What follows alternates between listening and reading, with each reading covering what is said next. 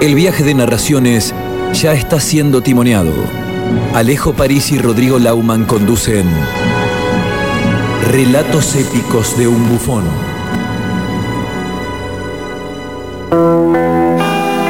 En una sociedad que fomenta la ignorancia, donde los bomberos queman libros, no hay lugar para la utopía. La desesperanza comienza a jugar un papel central en la trama.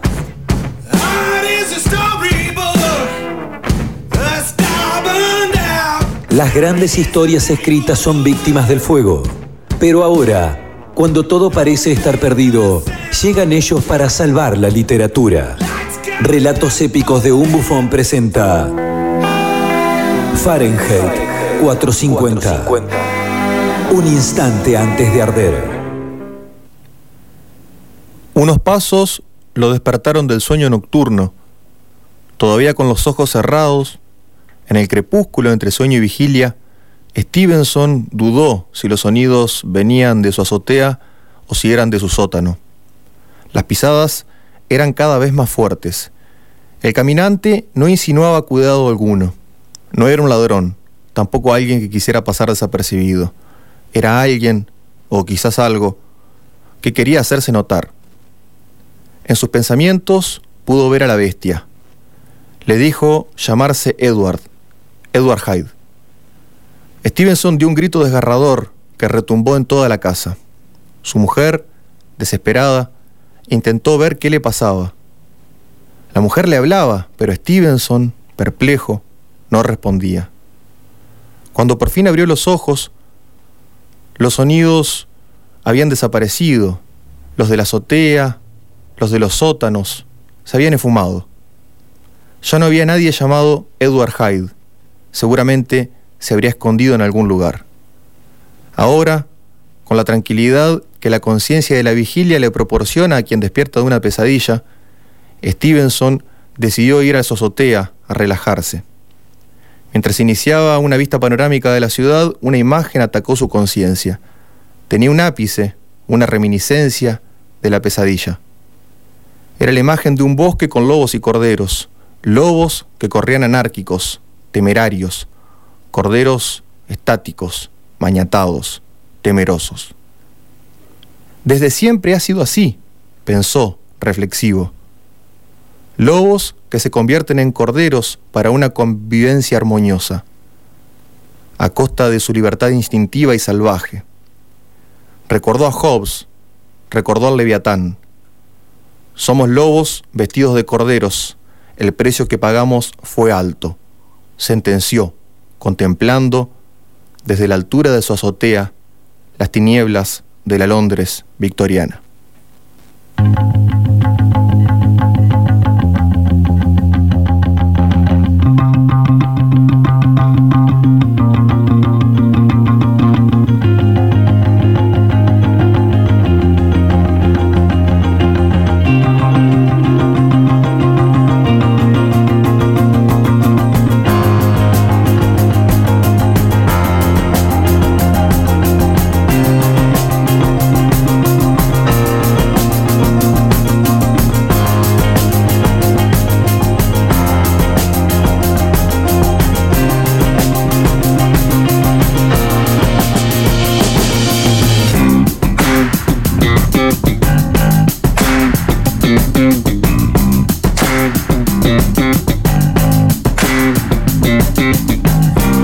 Para este segundo bloque de relatos épicos de un bufón en este programa especial denominado Juego de Sombras, el doppelganger entre Stevenson y Borges, entre Borges y Stevenson. Lo que estamos escuchando y nos introduce a esta parte del programa es The Red Hot Chili Peppers haciendo necesidades oscuras, justamente bien a colación. Profe, un relato introductorio que explica el origen, lo vamos a estar conversando en breve nada más, de, o lo que se dice del origen, vamos a decirlo así, para no meter la pata, eh, de el extraño caso de Dr. Jekyll y Mr. Hyde. ¿Qué hay, profe, en la atmósfera, en la cuestión cívica, en la cuestión civil, en la sociedad de esa Londres victoriana? Bueno, eh, Hay un montón. La sociedad victoriana es quizás uno de los periodos más complejos para estudiar de todo lo que es la, edad contemporánea, ¿no? Em, la época victoriana, para ubicarnos temporalmente, eh, se refiere precisamente al periodo, al reinado de la reina Victoria de Inglaterra, que va desde 1837 hasta 1901, es el periodo monárquico eh, más largo. El segundo, eh, después hasta que su tataranieta, que es la actual reina de, Inglaterra. La que compite con Mirta. Exactamente, por el tesoro de los peces del infierno, eh, la superó eh, hace muy poco.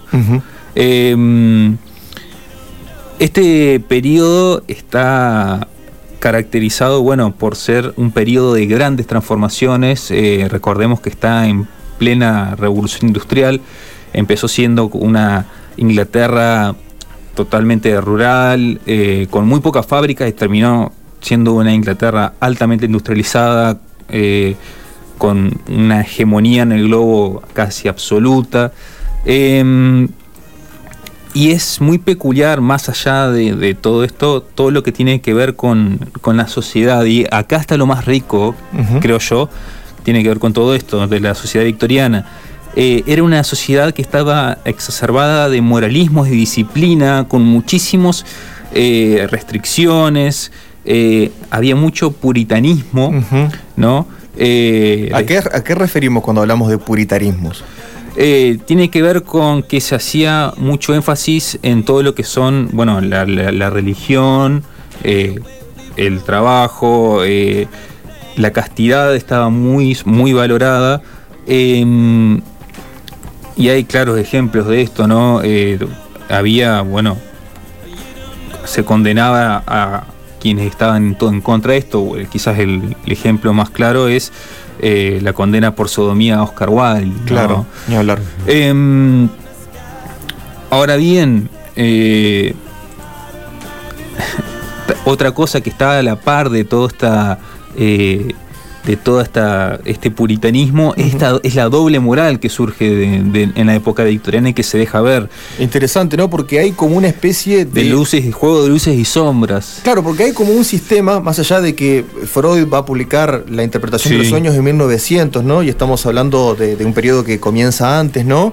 Em, más allá de que Freud igualmente estaba a las vueltas ya con este tema del inconsciente, con, algunos textos antes de publicar la interpretación de los sueños, pero quiero decir, sin, por supuesto, estar el psicoanálisis en auge en ese momento, hablando con el diario del lunes hoy, había como una especie de sistema represivo, opresivo, ¿no? De, la época victoriana que hacía que la moral, digamos, se desdoble de alguna manera, ¿no? Claro. Eh, por ejemplo, ¿no? Para tirar un ejemplo en particular, la reina eh, Victoria mandó en este periodo alargar los manteles de las mesas del palacio para que cubrieran las patas de la mesa en su totalidad porque decían que asemejaban a las curvas de las piernas de una mujer.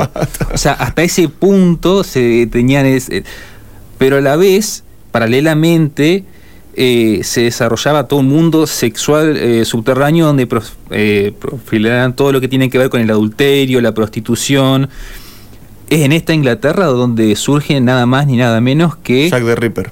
Eh, sí, eh, pero aparte el primer profiláctico de látex. Ah, mire usted. Eh, digamos, o sea, tiene que ver, digamos, sí, sí, sí, donde está la necesidad, nace la invención, digamos. Sí, sí, sí, interesante, ni hablar. mencionaba lo de Jack the Ripper, más allá de que no nos vamos a meter en eso, porque mm, también bajo esta, este mundo subterráneo, si se quiere, la prostitución y, la, idea de la reina Victoria de enviar a todas las, prostitutas a Irlanda, ¿no? Todo eso también tiene lugar en ese momento, ¿no? Sí, exactamente. particularmente eh, en las calles y en los barrios de Whitechapel. Ajá, Whitechapel, donde justamente atacaba Jack the Ripper. Exactamente, porque era donde más concentración había y era una cosa totalmente que no se había visto, ¿no? Recordemos que eh, los asesinatos de Jack el Destripador o Jack the Ripper están considerados como uno de los primeros eh, asesinos en serie, ¿no? Claro. Que tiene ciertos métodos, ciertas víctimas en particular. Bueno, móviles. exactamente. Profe, ¿y en este contexto le tocó eh, vivir en alguna parte de su vida a, a nuestro personaje en cuestión, ¿no? A Robert Louis Stevenson. Exactamente, en un contexto donde no solamente estaba esto de la doble moral de, en cuanto al, deseo, al todo, sino también eh, que había mucho eh, eh, digamos, otras costumbres también eh, estaban, se miraba para otro lado, por ejemplo, todo lo que tenía que ver con el trabajo infantil. Mm. Eh, o sea, la doble moral estaba también en el poder, en todos lados estaba. Y ni hablar de, por ejemplo, el consumo de sustancias como el opio, mm. que llevó a guerras con, con China eh, y que muchos escritores de la época mencionan eh, no solamente eh, Stevenson, pero podemos citar bueno, Wilde también. Sí, o eh, Conan Doyle. O Conan Doyle también, digamos, que hace de su, no solamente en su, su personaje, sino que él también con, menciona, digamos, que... Sí, profe, ahí también está esta cuestión de, o para sintetizarlo de alguna manera, ¿no? Es más el parecer que el ser lo que importaba, ¿no? Totalmente, ¿no? Totalmente. Había, aparte, había más que parecer que ser. Toda esta cuestión de la, digamos, de la, del acceso a, este mundo subterráneo y a estas cuestiones de los burdeles y demás, eran para esta aristocracia que podía permitírselos, ¿no? Claro. claro. Santi, hay una anécdota que eh, cuenta Borges, eh, la contó en su, en su curso como eh, docente al frente de la Cátedra de Literatura Inglesa cuando era profe de, la Universidad de Buenos Aires en la carrera de letras, ¿no? Em, en donde refiere justamente a, a la vida de Stevenson todavía en Edimburgo, eh, y un mueble que había en la casa de Stevenson de sus padres y quién había fabricado ese mueble, que era, era un carpintero, pero era un ebanista, era como un artista, ¿no? Eh, antes de meternos en eso, que es una anécdota interesante para poder eh, discurrir, ¿no es cierto?, con el tema. Te quería preguntar, ¿cuánto tiempo fue? Porque vos hoy comentaste, ¿no? Que fue y vino, anduvo por todo el mundo. ¿Cuánto fue que Stevenson vivió en Edimburgo, después se fue a Londres, que ahí es cuando se maravilla y empieza a escribir las nuevas mil y una noches, ¿no? Eh, obra que, o, las noches árabes para, para Inglaterra, eh, que es una, novela que termina, va, una novela no, es un libro, ¿no? Que termina influyendo de muchos relatos, que termina influyendo de manera directa en la obra de Chesterton, eh, un poco lo que hablamos antes con Stanislao, ¿no? y, lo que hablabas vos fundamentalmente al principio de Stevenson como el elegido, ¿no? También en Chesterton. Pero quiero decir, em, ¿en qué momento se va él del Reino Unido? Es decir, ¿cuánto vive en Edimburgo y cuánto vive en Londres? Bueno, él vive su infancia eh, en Edimburgo, después eh, eh, su infancia, adolescencia y, madurez. Él, decide, decide viajar, decide conocer otros horizontes, horizontes por dos razones básicas.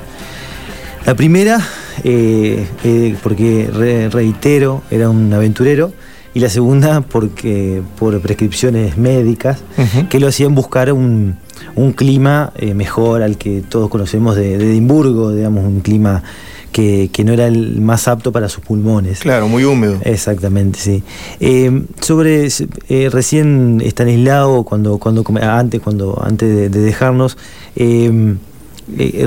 hablaba de los insumos eh, es muy importante, o, eh, decir, para uno que no es un escritor, eh, entender cuál es el insumo del escritor, cuáles son los, en qué se basa un escritor para decir lo que dice.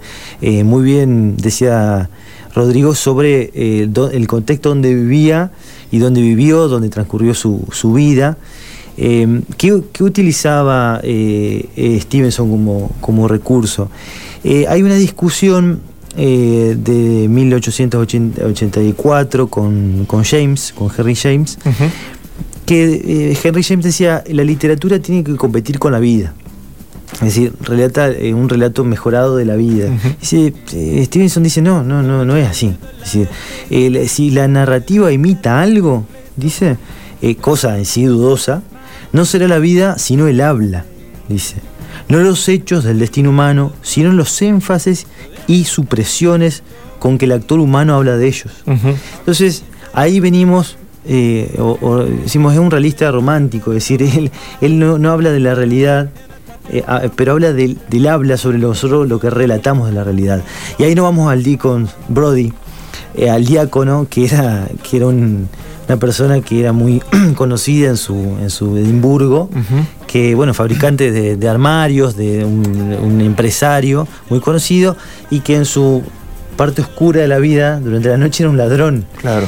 Eh, que bueno, entonces ahí, ahí pensemos, eh, ¿qué, relata sobre qué relata? Relata sobre las narraciones sobre. Claro, es no relata la realidad del, es como Un, es como un ejercicio de, lo que hoy, hoy se conoce, en ese momento no se conocía, pero hoy se conoce como metafficción, digamos, ¿no? Es decir, la ficción de lo que no de lo no de lo que transcurre sino de lo que se dice sobre lo que, transcurre. lo cual me refiere a una frase cortita de eh, el cineasta Woody Allen no eh, no hay que decir las cosas no hace falta decir las cosas hay que hacerlas porque cuando uno las hace ya las está firmando no exactamente sí. Hay, hay un también un ensayo de Borges, que es la, postulación de la realidad, que habla también de esa de las dos formas de escribir entre el, romanticismo y los clásicos. Dice, bueno, uno postula una realidad o uno, uno realmente la, eh, uno la, la, explicita uno es eh, pornográfico, si se quiere, en el sentido de que o es eh, deja entrever la, la sugiere. La sugiere. Bueno, Pau decía eso, ¿no? ¿no? No lo digas. Sugerilo que eso va a causar mucho más terror que decirlo. Decir, no diga lo acuchilló, le pegó un tiro, lo ahorcó, no. Eh, su cara se volvió azul después de que insertó sus dedos pulgares en su garganta, es decir, es otra cosa, ¿no? Exactamente, exactamente. Bueno, yendo a, los relatos, eh, Stevenson hace una prueba y después eh, consolida su, teoría, digamos, o, busca eh, perfeccionar su idea.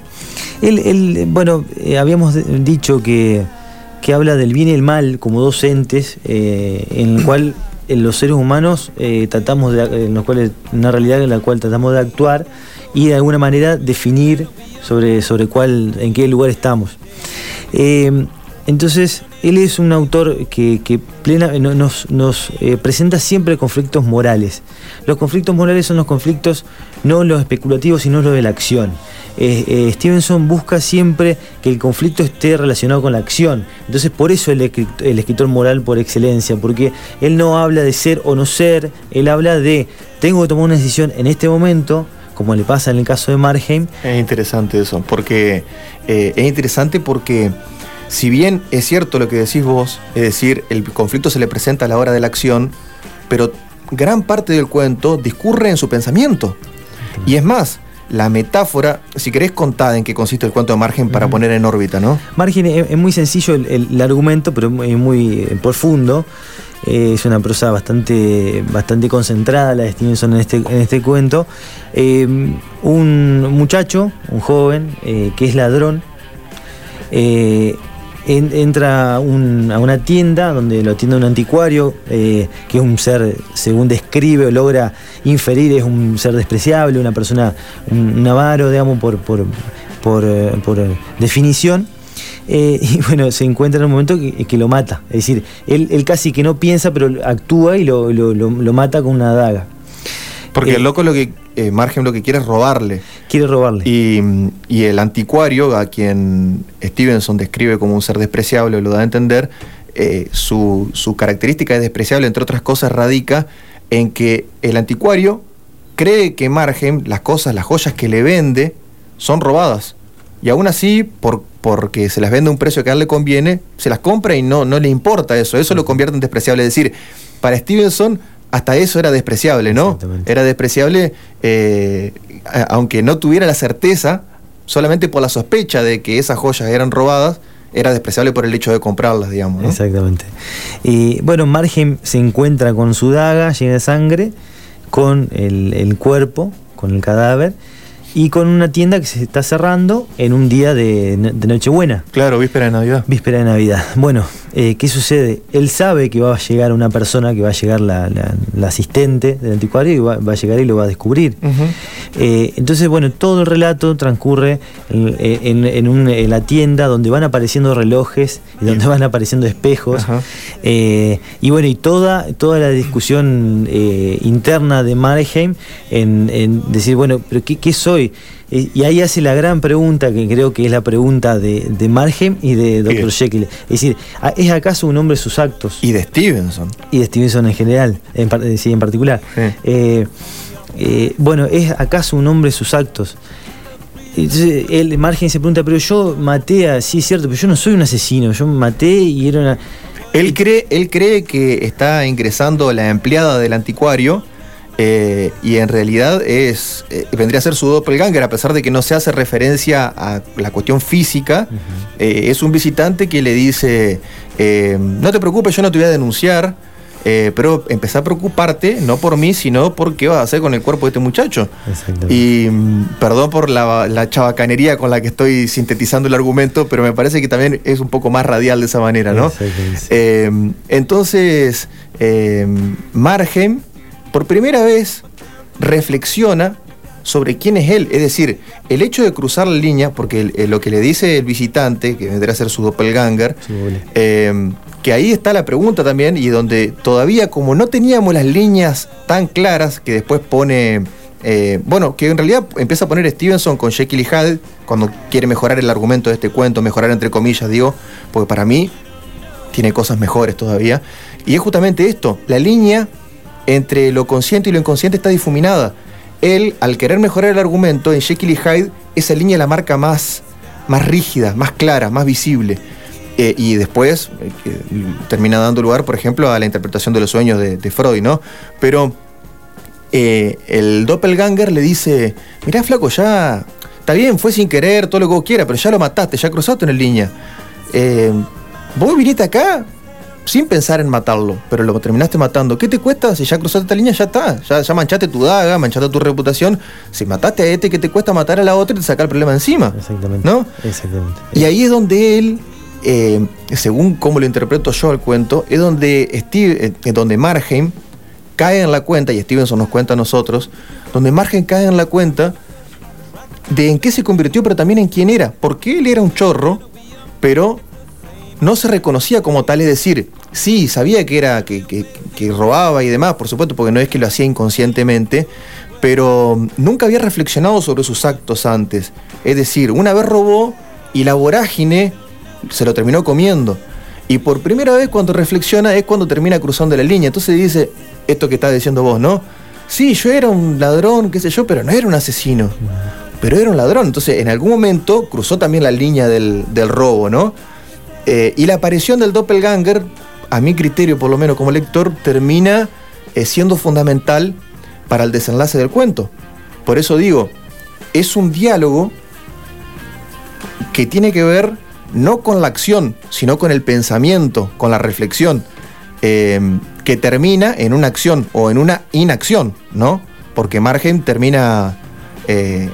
Se entrega esperando que lleguen las autoridades, digamos, ¿no? Exactamente, sí. Eh, eh, em, y ahí hace un corte eh, cuando aparece su doble. Hace un corte Stevenson bastante claro. él, Stevenson considera que existe una ley moral. existe una ley moral en la cual se rompe a través del asesinato. Dice, bueno, y, esto que me hizo aparecer visiones, me hizo pensar en otras cosas, me hizo aparecer relojes, me hizo aparecer espejos, y la, ley moral se quiebra a través de eso. Eh, que, eh, lo veo en Borges también cuando habla de que los, eh, en Emma Suns dice los hechos graves están fuera del tiempo. en, ese, en ese caso, el hecho grave rompió el tiempo, rompió el espacio, y, bueno, lo único que le quedaba es la especulación de saber qué hacer en ese momento. ¿Qué decide? Bueno, decide entregarse, gana, si se quiere, o se impone el bien, o se se impone la, decisión moral de decir, bueno, me entrego, sean cuáles sean las consecuencias, que seguramente eran, la horca para, para, para margen. Y vuelve a evitar su tiempo al final, ¿no? Porque en esta disrupción de tiempo, él, a aceptar la culpa, termina, sí, quizás siendo condenado a la horca, pero conservando, digamos, esa, e, e, e, esa recuperación del tiempo como medida existencial de la humanidad también, ¿no? Y después, eh, eh, ahí eh, también en margen, y ya no, entremos en, el, segundo relato, eh, habla eh, claramente también de la culpa. Y, busca, y cómo una, una, persona sienta tanta culpa sobre los hechos que, comete. y con Jekyll y Hyde, que, que tiene que ser visto como una novela policial. Es decir, Jekyll Hyde es una novela policial. Un, momentito antes de meternos en Jekyll y Hyde. Eh, esta, que me parece que es algo que hay que mencionarlo. Este, este artificio de Stevenson de poblar de espejos y de relojes son dos metáforas que aluden a los dos lados, a la dualidad. El reloj está del lado del doppelganger que le dice, flaco, metele porque te van a agarrar. Y los espejos son la culpa de donde él se imagina toda la Londres persiguiéndolo y no pudiendo escapar de la sombra de, no de su muerte, sino de su asesinato, digamos, ¿no? Entonces me parece que la metáfora también es genial de Stevenson, donde Borges, cuando se refiere a esto, dice, luego por un curioso artificio de Stevenson, y no lo explica, no lo desarrolla, pero eh, es magistral, digamos, ¿no?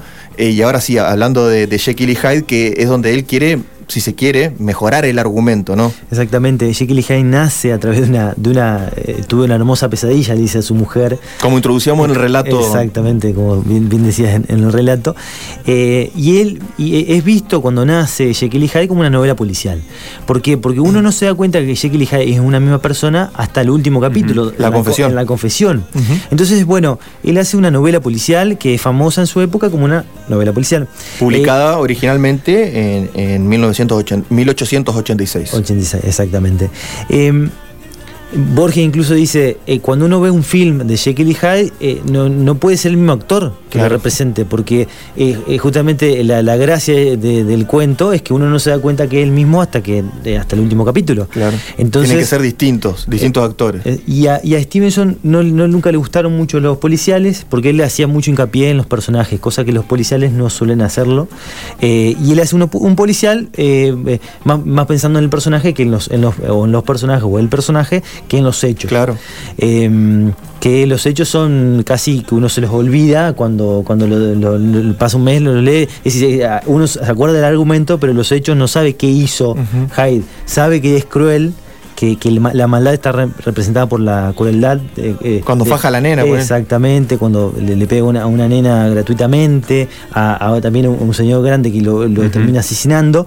Es decir, hechos eh, totalmente innecesarios eh, que, que acomete contra personas y eh, eliminando la culpa de la persona, sino eh, transpolando la culpa en otro. Claro. Entonces se en libera, exacto, se libera de las tentaciones a través de- del otro. Que el otro es un ser eh, menor, más, más joven, con más fuerza, pero menos desarrollado, porque él decía que el mal no estaba tan desarrollado en él como, como el bien, eh, eh, por lo menos en, en el Dr. Jekyll.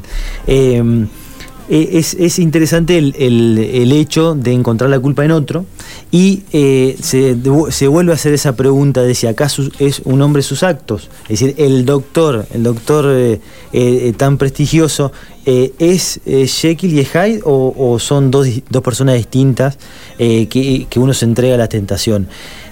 Con eso va jugando durante toda la durante toda la trama y sobre todo al final cuando cuando dice bueno te- termina venciendo el, el mal porque eh, según deja entrever eh, el mal era un poco más más fuerte en él que el, que el bien Lo curioso de esto es que es cierto, a Jekyll le copa que exista Hyde porque la culpa es de él, pero en realidad, como dijimos antes, eh, Hyde es fruto de un infortunio. Es decir, es un infortunio, algo que sale mal. Jekyll no quiso engen- engendrar a Hyde, todo lo contrario, quiso eliminarlo. Entonces, es como un optimista del infortunio, Jekyll, ¿no? Es decir, él es el peor de todos. Es como decía el relato de Stanislao. Eh, la adjetivación que podrá sonar hiriente, borracho, pendenciero, el peor de todos, Hyde, eh, en realidad encierra una virtud. Él es el único quien sabe quién es. Y eso lo hace el mejor. Y además termina siendo el espejo oscuro de los otros, es decir, en quien los otros depositan las culpas, ¿no?